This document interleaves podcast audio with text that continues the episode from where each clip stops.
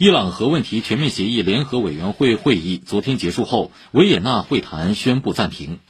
伊朗副外长兼伊核问题首席谈判代表巴盖里表示，部分国家代表团要求返回各自首都进行磋商，并寻求新的指示，已对伊朗的提议作出回应。谈判有望于下周在维也纳恢复。此前，伊朗外长阿卜杜拉希扬表示，谈判进程良好，但进展缓慢。